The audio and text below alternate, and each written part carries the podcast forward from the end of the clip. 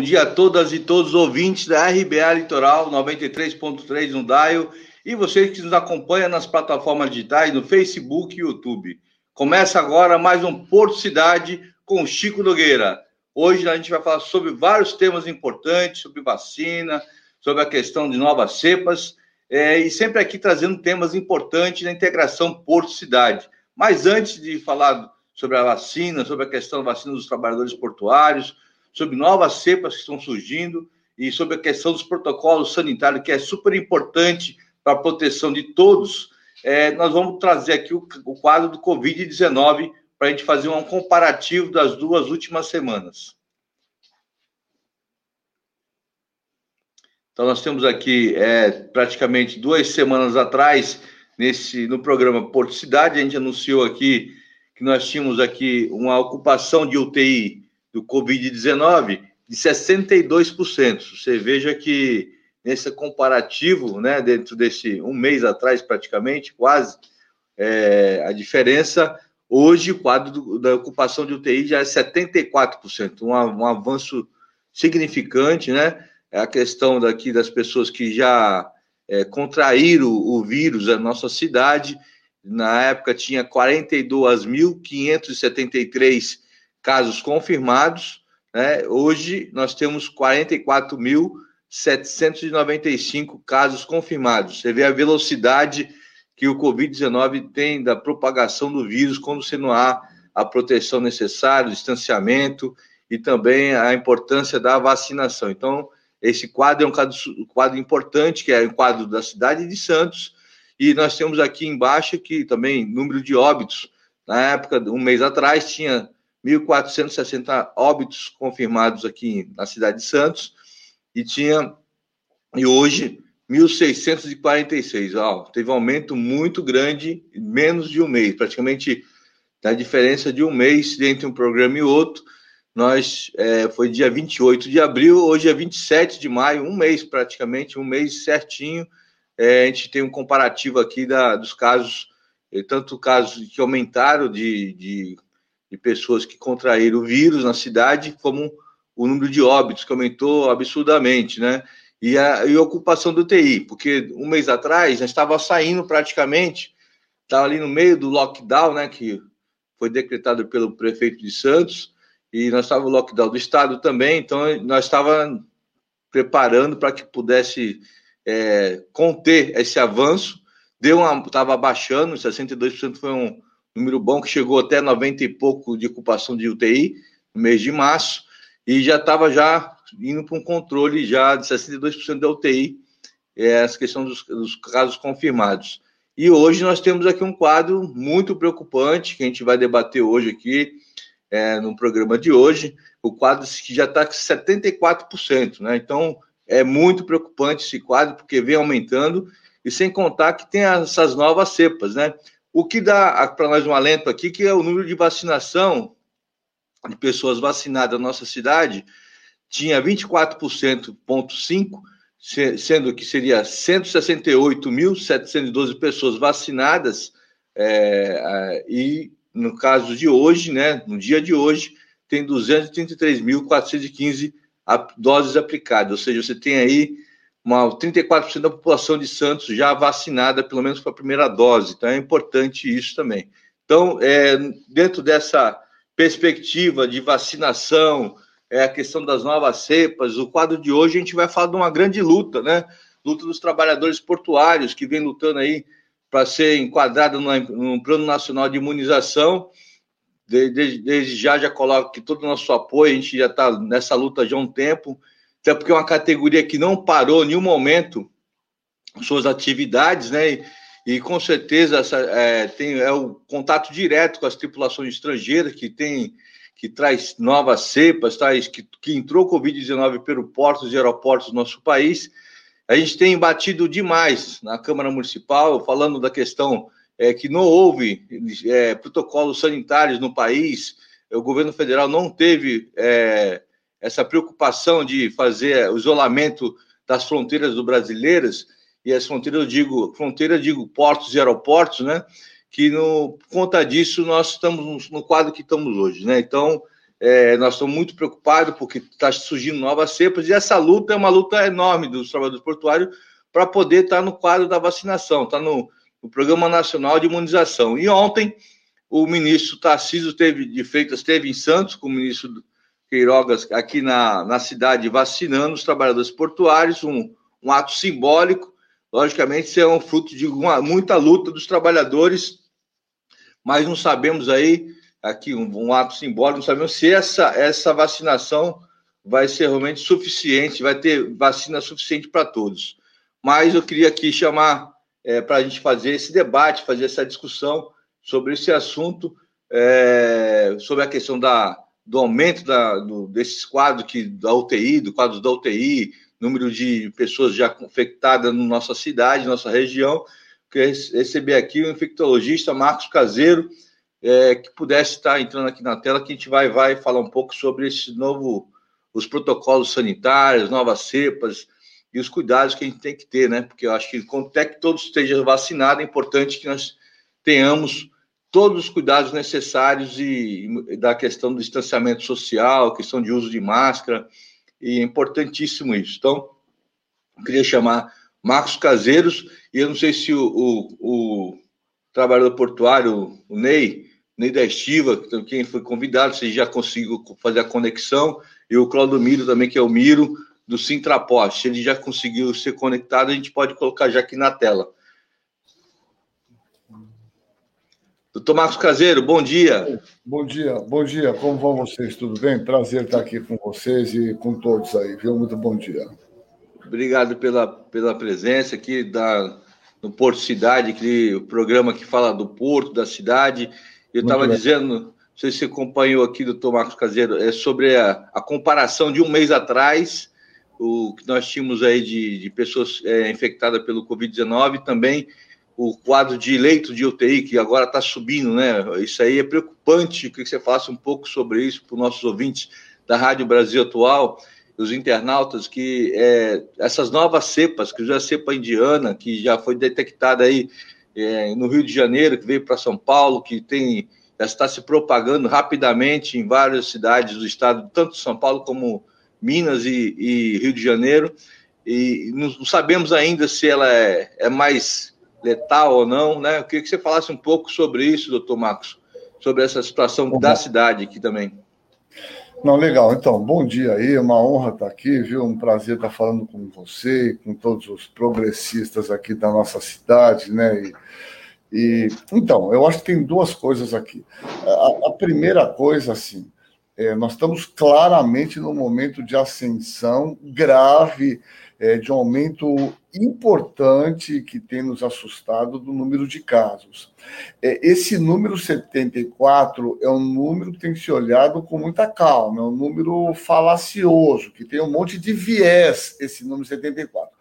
As UTIs particulares estão completamente lotadas, todas completamente lotadas. Se você olhar esse número, esse número é uma soma de UTI adulta, UTI neonatal e UTI particular e pública. Então, obviamente, quando você soma tudo isso, né, o Natal ainda tem poucas, tem pouca criança internada. Então, esse número fica um número razoável. Esse número é pior, não é 74. Nós estamos numa situação não cômoda, né? É, tanto é que o prefeito hoje é, marcou aí uma coletiva de acho que às três horas, quatro horas, lá no Paço Municipal. É, obviamente, eu espero tremendamente que ele esteja absolutamente preocupado, porque a situação é muito grave, é muito grave nitidamente, né? Houve uma abertura geral, né? Na verdade, se você anda por aí é como se nada tivesse acontecido, como tudo tivesse resolvido, e não é essa a realidade. Bom, nós estamos num nível de imunização muito baixo, então é interessante que a, gente pode mostrar os dados do jeito que a gente quer, né? Ah, temos 37. Com a primeira dose né? Primeira dose. Sendo que a gente está imunizado a partir de duas, 14 dias da segunda dose. Veja, e na Coronavac, isso é muito importante, porque a Coronavac precisa da segunda dose, que foi 80% das pessoas tomaram a Coronavac. Então, esse número 37 que eles mostram, a gente tem que olhar com calma. O que importa é quantos tomaram duas doses. Essa, O Brasil, há quatro dias atrás, passou de 10%. Chegamos em 10% da população com duas doses. É um número vergonhosamente. Muito baixo. Muito baixo. A vergonha. O segundo dado que eu queria compartilhar com vocês, que é um dado muito relevante, é uma falsa sensação que todos nós temos, que todos nós estamos cansados, todos nós, a população está de saco cheio, o comerciante está de saco cheio, todo mundo, os profissionais de saúde estão exauridos, porque quando você acha que vai dar uma acalmada, começa de novo, a coisa não acaba. Mas você sabe que nós começamos um estudo chamado Epicobes, aí por questões de recursos aí, quiseram continuar o financiamento, mas São Paulo começou esse estudo depois de nós e eles estão fazendo. E olha o dado que eu vou dizer para vocês. É, São Paulo, capital, mostrou os dados de um estudo feito por amostragem, São Paulo, capital. Pasme, 34% das pessoas tinham sorologia positiva. 34%. O que significa isso? Significa que nós temos 66% da população que ainda não teve contato com o vírus. Então, veja, nós temos pouca vacinação e, apesar de um ano e meio dessa epidemia quase, nós temos ainda muitas pessoas para se infectar. Então, por isso, quando a gente fica falando e as pessoas estão falando, pô, eu estou caseiro, né? Esse cara tem uma nuvem na cabeça, falar em isolamento, nós não temos outro caminho. Né? Nós estamos é, em 450 mil mortes. Né? É, não é possível que nós achemos, normalizemos isso. É, isso é assustador. É duas mil pessoas morrendo por dia, chegamos a quase 4 mil nos últimos três meses. Isso é uma tragédia sanitária. Tragédia. Então, o que, que a gente pode falar? Não tem vacina. É, não temos outro caminho a não ser o isolamento. Então, as pessoas têm que entender isso. Né? Não é o momento de ir para os bares, não é momento de ir para shopping. Vão, se houver a necessidade. Obviamente, as pessoas têm que comer, têm que se vestir.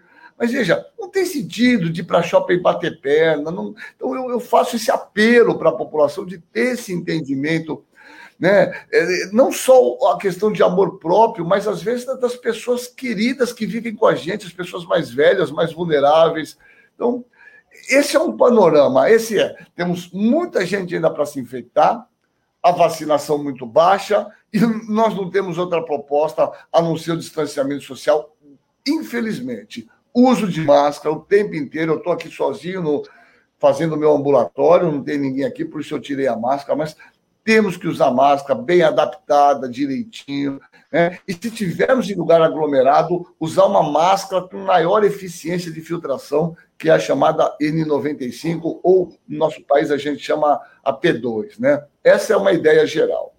Doutor Caseiro, eu tenho, eu tenho visto aí, inclusive suas entrevistas, do doutor Evaldo Sandislau, com essa preocupação dessas novas cepas e como você mesmo disse aqui, como a gente não tem vacina para todo mundo, o número da vacinação é muito baixo no nosso país, é, praticamente 10% de pessoas que, que está imunizada, mas não 100%. Sabemos que a, a vacina não imuniza 100%, ela pode ter uma infecção. Isso é importante falar também para quem está nos ouvindo aqui na Rádio Brasil Atual, porque acaba criando uma, um relaxamento. Ah, eu fui vacinado, duas doses, eu posso fazer o que quiser, não preciso usar máscara é totalmente ao contrário. Tem que continuar usando máscara, né? É, eu acho que eu, eu, queria que você falasse um pouco do ponto de vista da questão é, da saúde. Tem alguns protocolos mundiais que foram adotados, inclusive é, um deles já falou a questão do distanciamento social, uso de máscara, a questão da, da, do isolamento das fronteiras brasileiras, que é portos e aeroportos, que é fundamental. E o Porto de Santos é um porto que recebe tripulação estrangeira do mundo inteiro, né?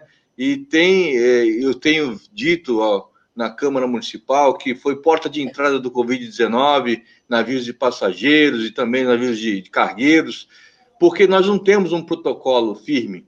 E também o governo federal, falta, o governo federal, eu coloco o governo estadual e o governo municipal, você não acha que deveria fazer uma campanha de conscientização é, das pessoas, desse, da, da, questão das máscaras. Eu vejo você falando sempre, toda hora falando sobre Veja, isso. É, Isso aí é uma das coisas mais vergonhosas. Veja, é, é, a gente ficar batendo nessa tecla desse desgoverno, nós já cansamos, parece que a gente fala para o nosso nicho, né? Olha, é que mas é assustador. Veja, você não vê uma coisa intensiva nos meios de comunicação, é, incentivando as pessoas, explicando o uso de máscara, é inacreditável. Você liga qualquer televisão, qualquer hora, que não há nada. Veja, não há nenhum gasto, só fica com bobagem. Né? Em vez de se trabalhar continuamente no nível educativo, não sai de casa se sair, usa máscara, usa máscara, usa máscara. Agora, o nosso comandante máximo, comandante,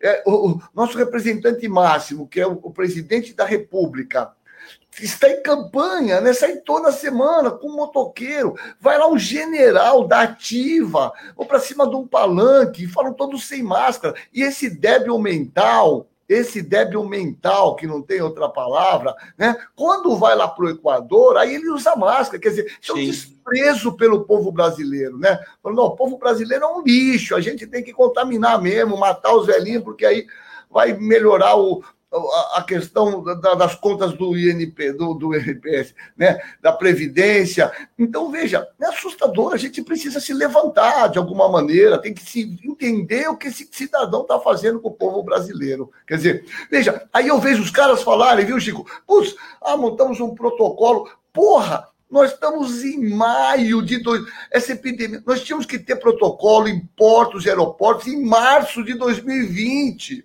Exatamente. Vá viajar para algum países, para algum, algum país europeu, para América, para Israel, vê se você, China, Ásia, vê se você chega, você entra lá, você chega lá, você, olha, para viajar você já faz o suave aqui em São Paulo, né? Teste rápido de antígeno. Se deu positivo, você nem sobe no avião.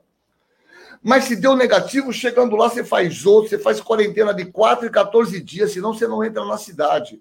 Né? É Veja cidadãos fazendo isso. Você chega aqui, entra. Eu fui para o Rio de Janeiro a semana retrasada, nem temperatura me medir, nada, nada, que não serve para nada a medir a temperatura. Mas é o escacho, é o escacho. Né? Nós somos governados pelo vírus. O vírus se dissemina do jeito que quer.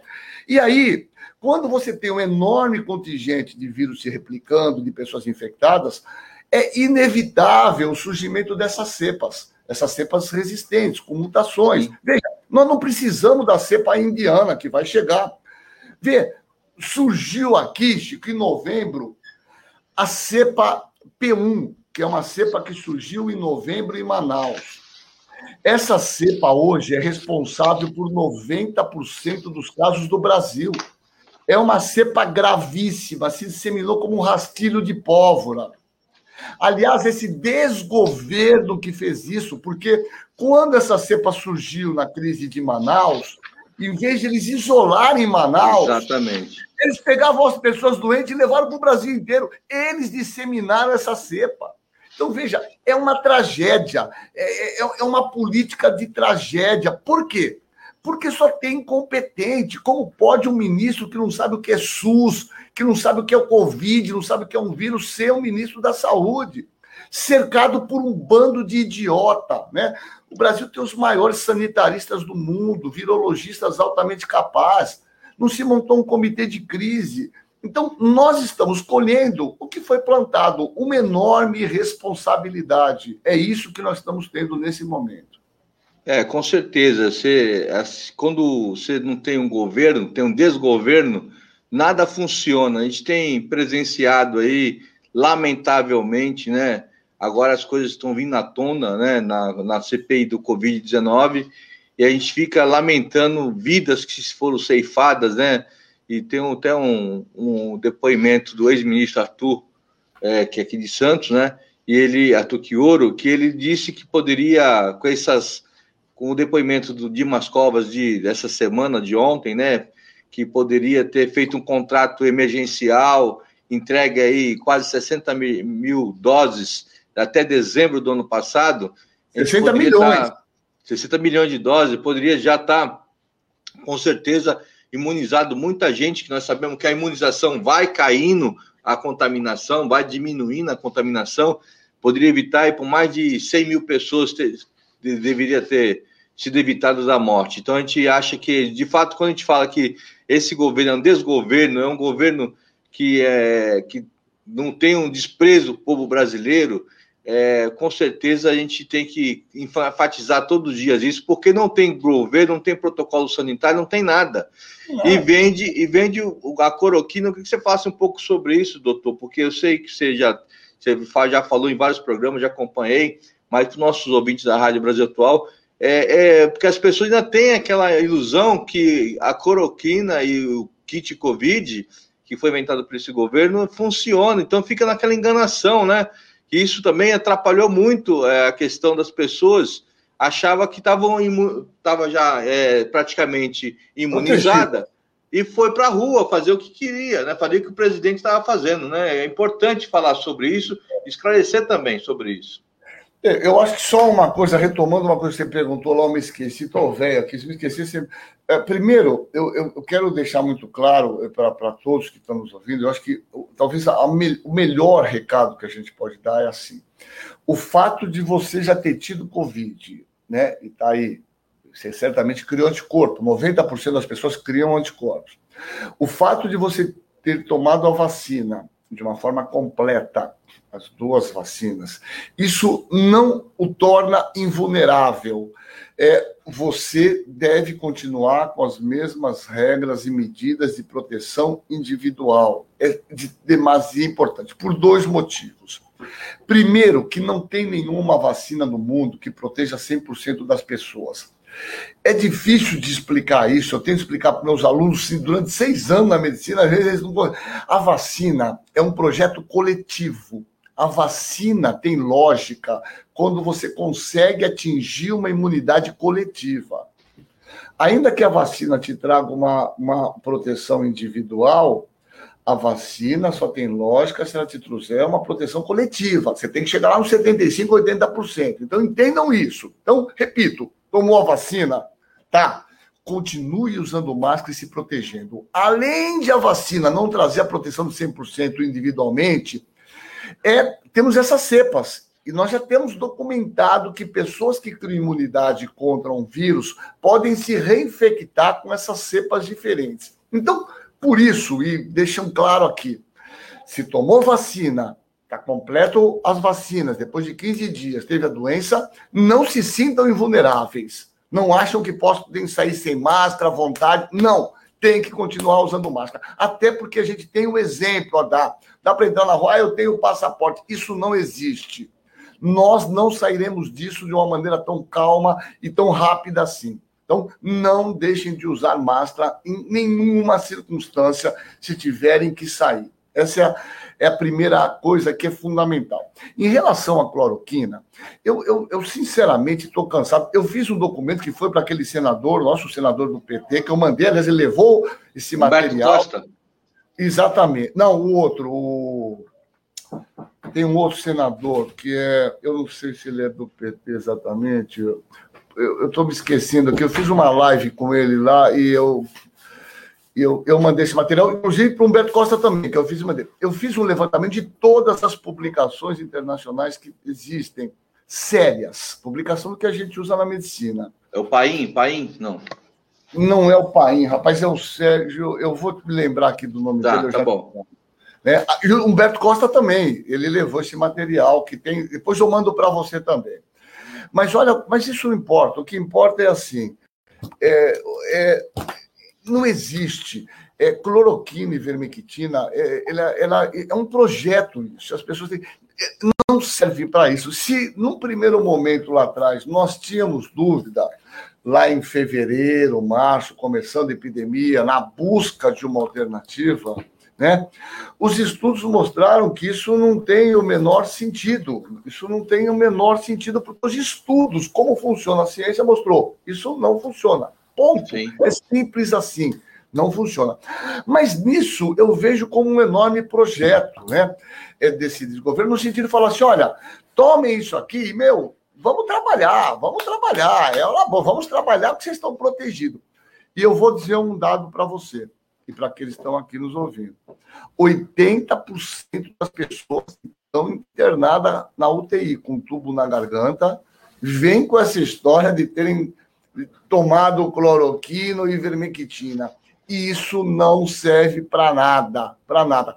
A ivermectina é uma baita droga boa, inclusive para a gente tratar talvez aquele surto de sarna que está tendo aqui em Praia Grande. Para escabiose, sarna, a ivermectina é uma droga sensacional. Para sarna e para alguns vermes específicos, para estrongiloide e para aquele verme que a gente tem lá na, na África, um pouquinho no Brasil, que chama filariose, que é a Vunquerella brancote. Então, isso é uma piada. A gente Agora, isso é um projeto. Né? Quando ele fala, olha, tomem isso e vamos trabalhar, vamos trabalhar, vamos para a rua, vamos se expor. Porque aquele cara bacana, o cara que tem o seu dinheirinho, que está tranquilo, ele pode ficar em casa. O trabalhador, infelizmente, tem que ir atrás do dinheiro, tem que trabalhar. Né? 40 milhões de desempregados, de pessoas no subemprego, 14 milhões de, né, sem emprego, 40 milhões na informalidade. Como tem que fazer para sobreviver se não tem uma ajuda governamental? Tem que... Então, até aí é uma epidemia que acomete os mais vulneráveis. Né? Então, tudo isso né, se junta numa situação absolutamente é, é, é, terrível, porque é os mais pobres, os mais vulneráveis, que obviamente tem que sair.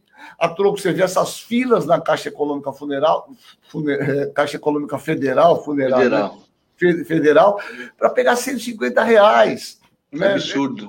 Meu, o que o cara faz 150 reais? Eu estava conversando aqui com o paciente, falei, está comendo, pô, vê hemoglobina boa. Falei, está comendo, doutor, carne não existe, doutor. Carne, máximo é um peixinho quando dá e um franguinho, porque não dá para comprar e o carne. Ovo, e o ovo todo dia. Né? Ovo, né? né? Eu fui fazer a carne assada esse fim de semana aí, rapaz, fui pro açougue lá, pedi uma, um colchão duro, 40 man, 40 reais, um colchão. Como um trabalhador pode comer isso? Então, essa é a situação que nós estamos, né? Uma situação de verdadeiro caos. Né? Desculpa aqui a minha, a minha irritação, até uma ira santa.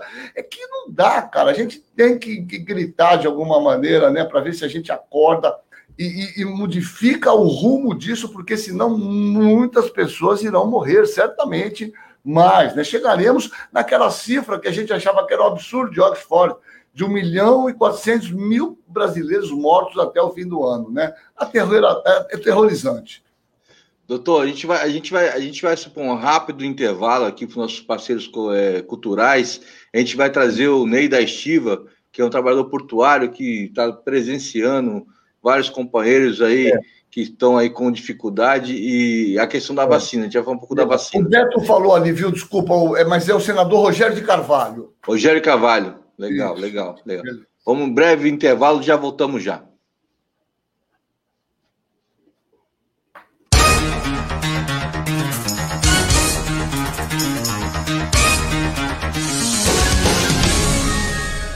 O novo Centro Médico Unimed Santos está pronto Excelência em cada detalhe com atendimento e estrutura que você merece.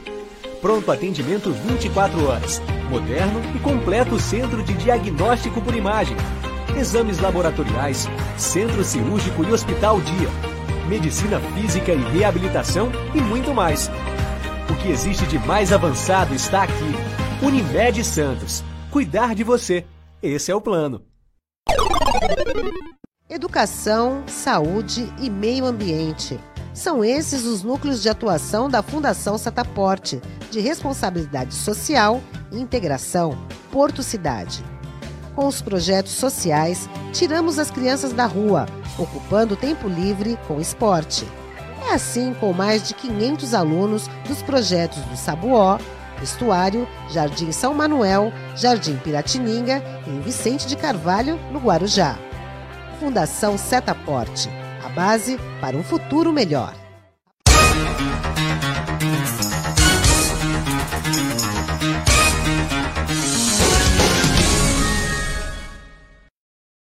Estamos de volta aqui no programa Porto Cidade com o Chico Nogueira, vocês que estão acompanhando 90.3 pelo FM e também que acompanham aqui pelo Facebook e YouTube. Estamos aqui com o, o Dr. Marcos Caseiro, que falou um pouco da questão da, das cepas, da questão da nova, da nova cepa e também dos protocolos sanitários. Então, vamos chamar aqui o trabalhador portuário, o Ney da Estiva, que também está numa luta grande aí, que ontem teve um... Bom dia, Ney, tudo bem? Bom dia, Chico. Bom dia, doutor Marcos Caseiro. Tive um prazer de estar com o doutor, infelizmente naquele momento já do início da pandemia, né? Tivemos naquele comitê de saúde que foi colocada, é, instaurada pelo ex-prefeito Paulo Alexandre. É sempre um prazer ouvir o doutor, ouvir o Chico, um vereador e sindicalista atuante. Estava aqui tendo um probleminha aqui no, no, no, aparelho, mas a minha assessoria aqui, minha assessoria caseira, a esposa e o filho já me deram uma atenção aqui, e aí consegui entrar. Mas eu estava ouvindo atentamente a fala do doutor é, Caseiro, e realmente o doutor é, tem falado isso já logo no início, né? Sobre a questão do, do, da medicação, falou também com muita propriedade sobre o descaso do, do nosso presidente, infelizmente. Né? Ele, ele não, não faz um trabalho que realmente nós precisaríamos um chefe da nação num momento desse. Né? Poderia fazer pelo menos 10% que está fazendo o presidente americano. Né? Nós estamos tendo aí com é, um orgulho enorme de ver um presidente americano. Quando, né? Quando nós, brasileiros, principalmente trabalhadores, olharíamos com bons olhos, né? Mas está aí. Felizmente, a atuação do presidente tem sido, acho que o, o maior prejudicial para a população tem sido a atuação dele.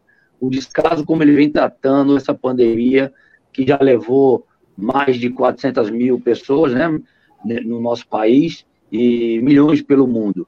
E aqui no nosso Porto Santos, é, é, o descaso foi total.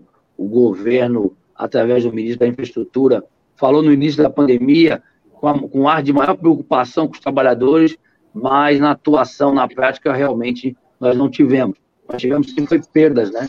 Infelizmente tivemos perdas. O que, o que dói muito, companheiros estavam na linha de frente conosco.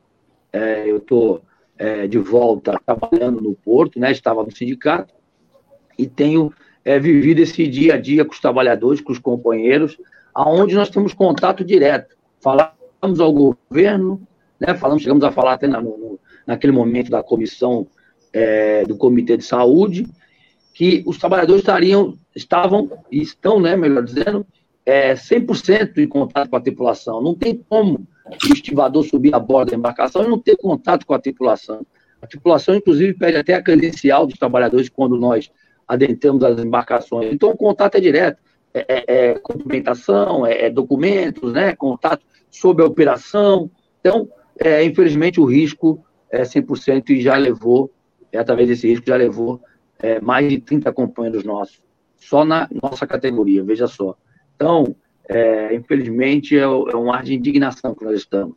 Acompanhamos aí a cerimônia pelas redes sociais de ontem, é, do início da vacinação, mas infelizmente não nos deu ar de satisfação, ar de poder parabenizar pelo ato. E sim, é, acho que é momento de nós colocarmos uma posição firme de indignação do que já ocorreu no Porto Santos e pelos portos do Brasil também.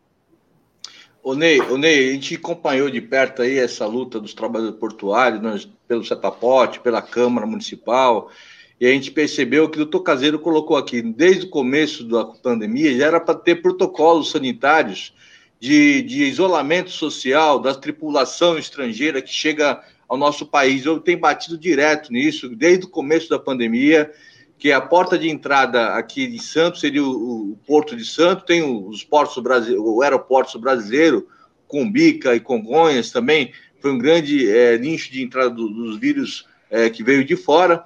E eu lembrava muito bem naquela época, lá em janeiro do ano passado, se falava que ah, navio chinês vai chegar aqui, ele chega aqui 30 dias depois. Então, se tiver aqui alguém que tiver contaminado, já já está até morrendo e falava muito isso, não tinha essa preocupação. Exatamente. Só que eles não, não sabiam que tem escala, os navios têm escala que passa na Europa, depois vem para cá e por aí vai. E aqui não tem nenhum, até hoje, até hoje não tem um protocolo sanitário para poder é, deixar o navio na barra e não tem é, suficiente recursos humanos, ou seja, trabalhadores da Anvisa suficiente para atender tanta demanda de navios. Com isso, a gente tem presenciado aí navios chegando em Santos, com tripulações é, já contaminadas e já tendo já contato com os estivadores. Eu queria que você falasse um pouco sobre isso, Ney, porque é importante você falar esse risco que eu tenho colocado, é, que não vai ter vacina, que não tem vacina para todo mundo. O que aconteceu ontem foi somente uma pirotecnia do, do governo federal para mostrar que está fazendo algo para o trabalhador portuário mas se tivesse sido feito, tinha sido feito lá no começo, que era para ter vacinado todos os trabalhadores de portos e aeroportos, e não fizeram isso. Então, o que, que você falasse. É. Oi, Caseiro, doutor Caseiro, pode falar. Não, deixa eu só dar uma faladinha aqui, eu vou ter que continuar atendendo aqui, vocês tá continuam tá falando. Tá aí. bom. Só rapidamente, Ney, dois minutinhos, vocês me permitem, mais dois minutos. Com certeza, né? com certeza, doutor Caseiro, fica à vontade. Ô, Ney, prazer te ver, viu, meu caro? Parabéns pelo seu trabalho. Tudo bem, doutor. Eu acompanho aqui de vocês. É, eu, peço desculpa, mas eu estou atendendo aqui, vou passo o dia hoje aqui vendo. Olha só, é, olha só, né? O que, o que, que esse cara Gero fazia ontem aqui é aquilo que esse governo faz, né? De repente vem dois ministros aqui.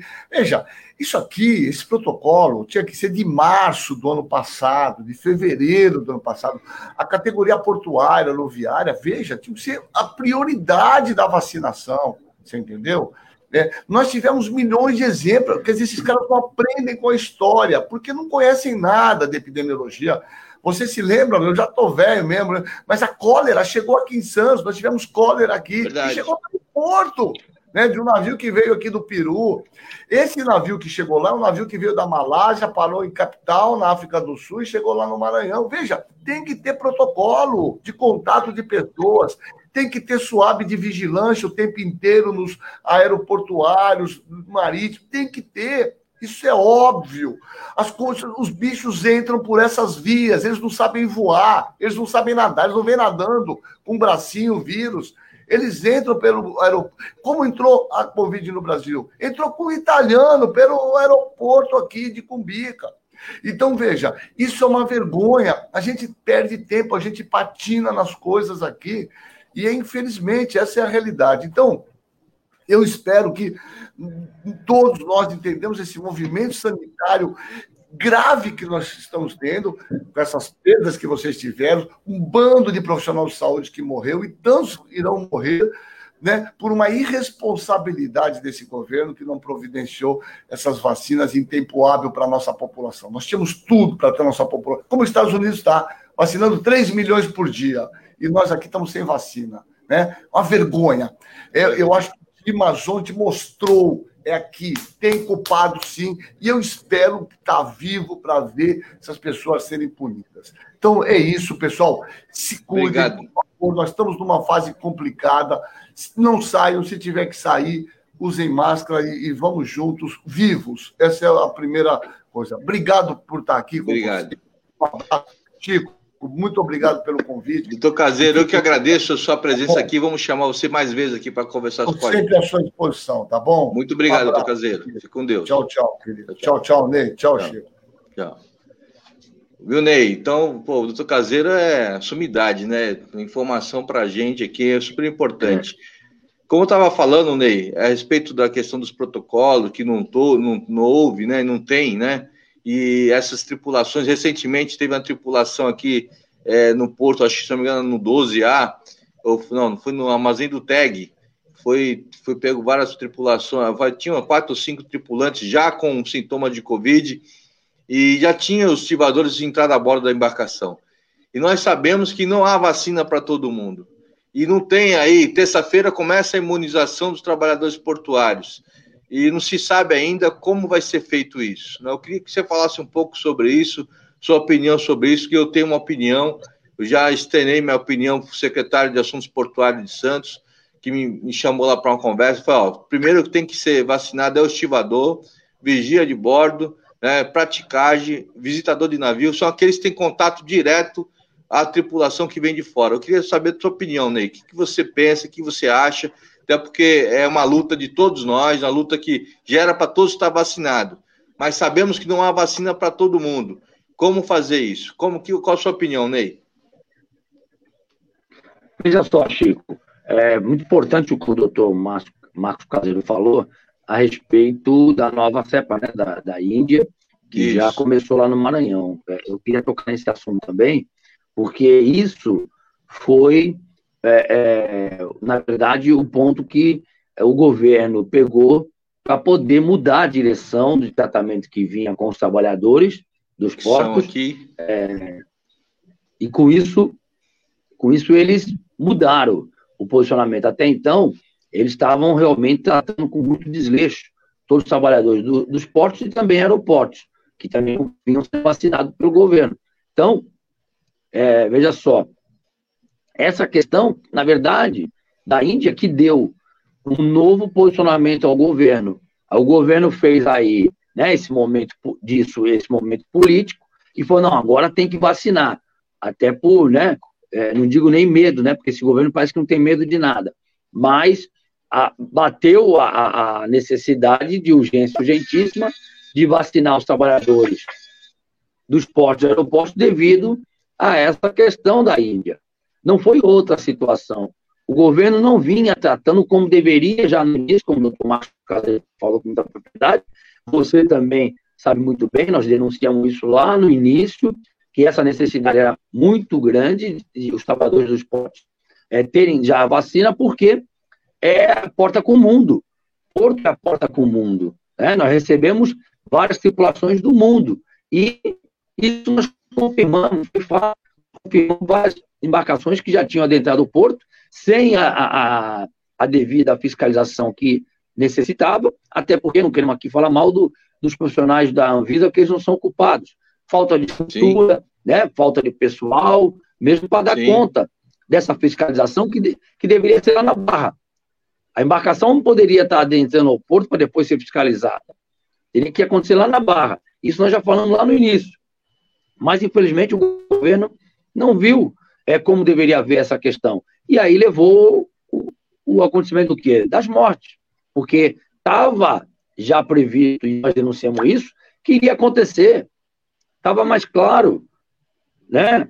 É, para nós que estamos aqui no dia a dia, é, é, no porto, acompanhando. Então, o governo tratou com desleixo, com descaso mesmo, e agora fez agora esse momento da vacinação um, um palanque político para dizer que está tendo a maior preocupação com os trabalhadores. Entrando já no mérito da questão da, da vacina, é, realmente, você elencou aí as categorias é, que te, devam ser vacinadas primeiramente, mas todos os trabalhadores que estão nos portos, eles devam ser vacinados, porque não pode é, uma categoria ser e a outra não, né? Seja é, a bordo das embarcações, todos os trabalhadores que fazem parte da, da operação, seja no costado, seja na retaguarda, né, seja na área secundária, nós temos que ter todos os trabalhadores ali que fazem parte do sistema portuário vacinados, porque não adianta você vacinar uma parte e não vacinar outra. Nós temos a preocupação, os novos matriculados nossos, que eles não estão sendo é, colocados a eles, claramente que eles também vão ser, eles estão adentrando, através do acordo direto que tem o sindicato com a DP World, com a VLI, que nós tínhamos o acordo com a VLI também, já traz lá esse acordo, é, dava a oportunidade deles trabalharem. Então, esses matriculados, que são mais de 7 mil trabalhadores, eles estão preocupados também, querem ser vacinados, precisam ser vacinados. Eles também estão tendo contato com as tripulações, como estão enganjados nos trabalhos no terminal da DP World. Então, essa preocupação nossa, que o governo veio aqui, fez, fez um, um, um palanque né, sobre a vacinação e vai, foi embora. Aí queremos ver se realmente o trabalho vai ser concluído, se vai ter vacina para todos os trabalhadores do, do Porto Santos e também do Porto Brasil. O Ney, o Ney, eu acho que todo essa, esse avanço aí que o governo fez aí, essa pirotecnia que fizeram um carnaval por conta de 30 vacinas, é, eu acho que foi a questão da pressão portuária. Então, Teve a manifestação dos estivadores na porta da Codesp, onde você participou. Também teve da unidade portuária. Convidei o Miro para estar presente, não conseguiu a conexão, mas eu vou chamar o Miro numa outra oportunidade novamente. Que os trabalhadores portuários unidos fizeram várias manifestações e estavam anunciando uma greve aí geral, nível nacional, por conta é, da saúde, em defesa da vida, né? Em defesa da trabalhadores portuários sempre foi muito muito guerrido na questão salarial, questão do, do mercado de trabalho, e nós deparamos hoje com, nós estamos lutando em defesa da vida, né? E isso foi importante, essas manifestações, para que pelo menos o governo tirasse ele da, tirou ele da zona do, de conforto. Mas nós sabemos que só tem é, poucas vacinas agora, porque não tem, uh, não foi fabricado vacina. O insumo da, do, Butan, do Butantan chegou semana passada agora, né? Então, acredito que as vacinas mesmo vão chegar lá para frente, lá para mês de julho é, agosto, talvez uma quantidade maior. Nesse primeiro momento, vai ter, vai ter vacina para todo mundo. É, podemos dizer, Ney, a luta continua. Nós temos que continuar com a luta, porque não pode abaixar a guarda, porque o governo está fazendo isso para poder recuar os trabalhadores dessa luta? Ô, ô Chico, eu vejo que a luta é, de janeiro para cá, ela não foi como deveria ser. Eu tenho a minha, a minha crítica e, e sempre buscando ser uma crítica construtiva, mas eu vejo que é, as federações, é, FNE, né, Federação dos Jogadores, a FENCOVIB, Federação Nacional dos Avulsos, a FNP, Federação Nacional dos Portuários, e algumas bases pelos portos do Brasil é, não atuaram como deveriam atuar. Eu acredito que a luta pela vida ela deveria ter sido muito mais forte a, a paralisação que eles é, é, programaram e colocaram, que fizeram, que não na prática não houve, não, não teve efeito nenhum de duas horas, isso não fez nem cosca no operador, no, no, nos portos, não, não, não, fez efeito nenhum. A, a, o que nós perdemos foram vidas, foram companheiros que estavam na linha de frente. Nós ter, teríamos já que ter parado as operações dos portos do Brasil faz tempo. Desde início de janeiro, que vinha acontecendo mortes atrás de mortes, e a, e a pressão por parte dos dirigentes, é, é, se tratando dessas que eu elenquei, foi muito fraca. A atuação deveria ser muito mais forte. Ficaram só na base de reuniões online, ofícios para cá, protocolo, tal. Não, falamos com o deputado tal, falamos com a deputada tal, que deputada pegando carona na questão da vacina, como se fosse a, a mãe da vacina e não fez nada, não fez nada participou do palanque eleitoral ontem também. Deixo aqui a minha crítica, que eu coloco, inclusive, na página dela mesmo, porque não vejo atuação em defesa dos trabalhadores como ela propaga na sua página. Ela propaga na sua página, ela fala que vai fazer isso, que fez aquilo, não fez nada. A MP 945 ela não fez nada, ela votou com o governo, como vem votando com o governo em outros projetos, inclusive de prejuízo aos trabalhadores, como foi da Previdência, Sim. e agora recentemente do meio ambiente. Então, nós temos que deixar isso claro a todos. E isso, é, infelizmente, foi uma atuação muito fraca por parte dos dirigentes, se tratando das vidas. Se não, não, não cuidaram da forma como deveriam cuidar a questão das vidas, imagine outros projetos que tem aí, como tem a desestatização né, dos portos, e aí Vitória já está indo, vai Santos é, em breve, a, a, informado até pelo próprio ministro ontem da infraestrutura. Então, é deixar claro isso, que se não tiver uma atuação firme, uma atuação forte, realmente o governo vai fazer o que quer. Não vai só é, ter o descaso da vida, como vai ter também um trator sendo passado por cima na questão é, da mudança da legislação portuária. E aí vai a nossa preocupação na garantia dos nossos direitos. E eu quero ver se esses parlamentares que dizem, né, realmente estar do lado dos trabalhadores, se vão defender os trabalhadores vão votar junto com os trabalhadores. Eu vi, sim, quem for, quem trabalhou na MP 945 para defender nossos direitos. Nós estávamos ainda na direção do sindicato, estivemos em Brasília no momento da votação, acompanhamos e tivemos apoio, sim, de alguns parlamentares. Mas teve alguns que falaram, deram discurso, mas na prática não. Prática não fizeram nada. Votaram foi o governo. Então, Chico, eu vejo assim, está faltando uma atuação mais forte por parte dessas federações e de algumas bases, porque senão é, a questão vai ficar feia para os trabalhadores. Esperamos que não, né? Somos sempre otimistas que não venha acontecer, mas pelo é, tratamento que o governo está dando na questão portuária, eu não vejo é, outra situação acenando aí na frente, não. Eu, eu, Ney, eu tenho uma opinião muito parecida com a sua também, porque a gente percebe que, de fato, quem faz o movimento, nós sabemos, somos líder sindical de, da, de sindicato, e quem faz o movimento são os sindicatos, né? As federações, eles estão lá em Brasília, muitas vezes eles, eles a, sinalizam o movimento, mas não mobilizam. Quem mobiliza é o diretor de base, diretor do sindicato, os trabalhadores, trabalhadoras que estão na ponta, esse sim mobiliza. Eles precisam estar é, mostrar para eles e para as federações que eles precisam sair de Brasília, vir para a base. vir para a base, fazer o discurso, trabalhar, mobilizar, porque é muito fácil. Eu, eu fiquei indignado, falei que nem o, o Rui lá do Vigor lá, fiquei indignado quando vi aquele áudio do ministro Tarcísio falando com as federações, como as federações tivessem feito alguma coisa. É, as federações, na realidade, não estavam nos movimentos que eu vi você fazendo, estava lá em frente à Codesp, também eu não estava na unidade portuária, que eu tinha sessão, mas é, que o pessoal da unidade portuária fez o movimento na porta da, da Codesp.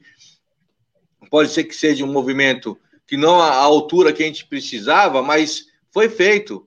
O trabalho portuário de Santos deu, mostrou sua indignação de alguma forma, mas para que para isso chegar a uma greve geral nível nacional é necessário estar mobilizado no nível nacional.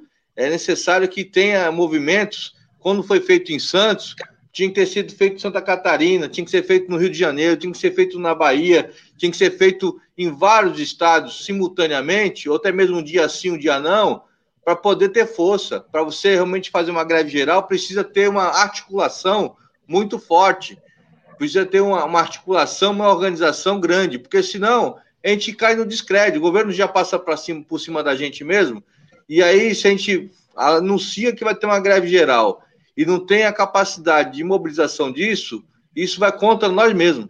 Eu acho por aí. Então, acho que é, a pressão municipal, Porto é sempre, Santos sem a referência para os outros portos.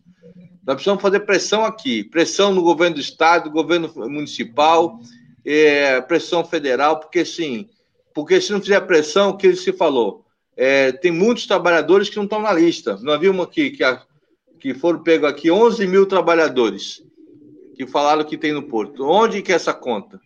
É, falaram que é 2 mil trabalhadores avulso e o restante é do OGMO, que é, que é vinculado às operadoras portuárias.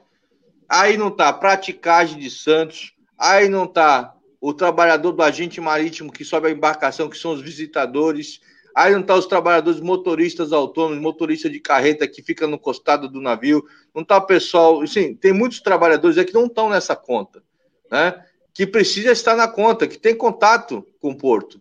Porque não adianta imunizar, é, e ainda está, não está esses trabalhadores que você acabou de falar aqui, que são o pessoal que entrou agora, que, você, que trabalha na Ultrafet, trabalha na, na Embraporte, são trabalhadores que estão no cadastro, estão entrando no cadastro, não está, porque se só for que é sete, só 7 mil estivador, você imagina. É, quantos trabalhadores estão de Exatamente. fora dessa lista? Quantos trabalhadores estão de fora dessa lista? É muita gente. Então, eu acho que é uma vergonha é, vir o governo federal fazer esse anúncio aqui com 30 trabalhadores e fala que terça-feira vai fazer a vacinação. Mas também não fala como vai ser e como vai ser, é, se vai ser por categoria, se vai ser geral, vai ser por idade. Não fala como, nem sabe quantas vacinas vai ter disponível. Você imagina o que vai acontecer, Ney? Trabalhador portuário vão correr para ficar em fila. E se ficar em fila, se tiver alguém contaminado, vai virar uma generalização geral dessa contaminação. Muitos trabalhadores poderão estar, depois desse período, aí, se não tiver organização dessas vacinas, poderão contrair a doença. Então, nós estamos tão preocupados com isso, porque o governo federal veio fazer aqui, é, uma, veio fazer um, um, uma palhaçada, comigo foi palhaçada, porque na realidade ele não precisava vir aqui fazer vacinar 10 trabalhadores, 20 trabalhadores, 30 trabalhadores. Eles tinham que ter mandado a vacina. Tem que mandar a vacina no começo de fevereiro para vacinar todo mundo. Então, eu assim: ó, a vacina está chegando aí para todo mundo ser vacinado. Porque a informação que eu tenho, Ney, com o secretário de Assuntos Portuários de Santos, que só tem duas mil vacinas. É isso pra, dando informação para você, para quem está nos ouvindo aqui no 93.3, só tem duas mil vacinas. O que fazer com duas mil vacinas? E não se sabe quando vai chegar as próximas lotes de vacina. Então, para mim é uma vergonha acontecer, aconteceu ontem, e deputados federais, que é a Rosana Vale, tem que falar o nome mesmo, porque ela que é deputada aqui da região, fazendo lá é, todo esse ancena com, com o governo federal, sendo que isso não vai resolver o problema do trabalhador estivador, capatazia, os demais trabalhadores portuários. Eles vão continuar é, ficando expostos, porque não, primeiramente, não tem protocolo sanitário. Segundo, nós precisamos cobrar também as operadoras portuárias que, que dê a UPI para o trabalhador portuário avulso e vinculado, o EPI necessário que possa ter proteção, que faça também a medição do SWAP, que pudesse, o trabalhador estivador, o portuário avulso, vinculado, faça a medição a cada 15 dias, faça o teste. Porque aí nós vamos cobrar deles também. Porque é importante que faça o teste para fazer isolamento dos trabalhadores, não só da tripulação, mas os trabalhadores que estão circulando também dentro do porto. Então é importante fazer isso. Então acho que a gente já está no final do programa aqui. Eu fico meio revoltado, né, por conta de tudo isso. A gente está sentindo na pele. Eu sei que você também tem essa revolta, mas a gente precisa aqui passar a realidade que está acontecendo para os nossos ouvintes da RBA Litoral. É, nós estamos já no final do programa, já, o nosso tempo já até estourou. Eu queria agradecer imensamente né, sua, sua presença aqui. Vou marcar para outra semana novamente para a gente falar, um, aprofundar um pouco esse assunto, que a gente tem um pouco mais de tempo deu um problema na sua conexão. É, mas eu queria já agradecer já, desde já, você que está aqui presente. A gente está compartilhando essas informações com os trabalhadores e com, com, o público que nos, que nos ouve aqui da, da RBA Litoral no DAIO e também na plataforma digital. Queria que você deixasse suas considerações finais e agradecer sua presença aqui, Ney. Chico, eu, eu que tenho que agradecer em nome dos trabalhadores, porque os companheiros viram a sua atuação e não é de hoje, é, junto conosco, né, em outros movimentos também, como agora também esse na questão da pandemia, recentemente na Porta Codeste, a qual os trabalhadores por si só, né, se reuniram e fizeram aquela mobilização, aquela manifestação. Logo em seguida, a Guarda Portuária também fez, e a Guarda Portuária foi vacinada já faz alguns meses. Veja só, então é muito importante. Aparece aí a foto aí, você junto conosco, Isso. como já esteve em outros movimentos. É disso que nós precisamos, de pessoas como você, que está na Câmara, que defende os trabalhadores.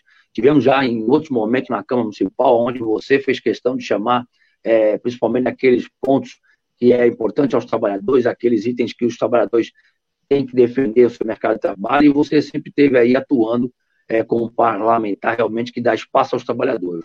E o líder sindical também que você é e que vem atuando também para a sua categoria. Então, nós que agradecemos esse espaço, vamos voltar sim, porque, é, infelizmente, o que você falou é, duas mil vacinas, não vai dar para vacinar todos os trabalhadores do Porto Santos, vai dar problema, vamos ter, infelizmente, é, ainda é, esse risco é, rondando o Porto Santos, rondando os trabalhadores, e que leva para os seus familiares. Veja só, nós tivemos um caso de um companheiro nosso estivador que faleceu de Covid, e logo em seguida veio a sua esposa também falecer.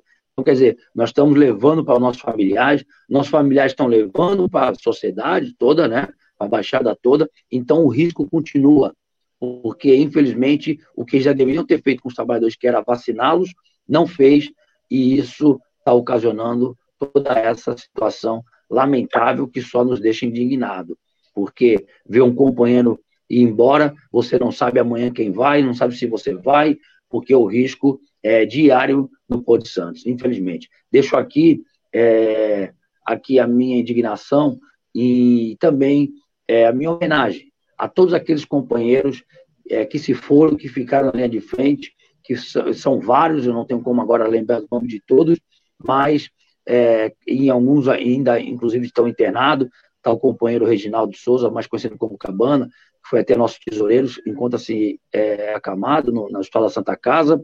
Então, deixamos aqui a nossa indignação e a nossa homenagem por, por esses companheiros que lutaram, que ficaram na linha de frente e que, infelizmente, é, vieram a falecer. Tá bom? Te agradeço, Ney. Queria também, só para dar um cumprimento, que você está nos ouvindo, que use máscara, mantenha o distanciamento social, precisar sair sempre com, com cautela e vamos lutar para vacina para todos. E desde já agradeço imensamente aos ouvintes da Rádio Brasil Atual e vocês também que nos acompanharam pela plataforma digital. Um forte abraço a todos vocês. É, até sexta-feira que vem. Vocês ficam agora com Lavo Dado, Som da Praia. Forte abraço, um beijo no coração. Tchau. Obrigado, Chico. Valeu, Valeu obrigado.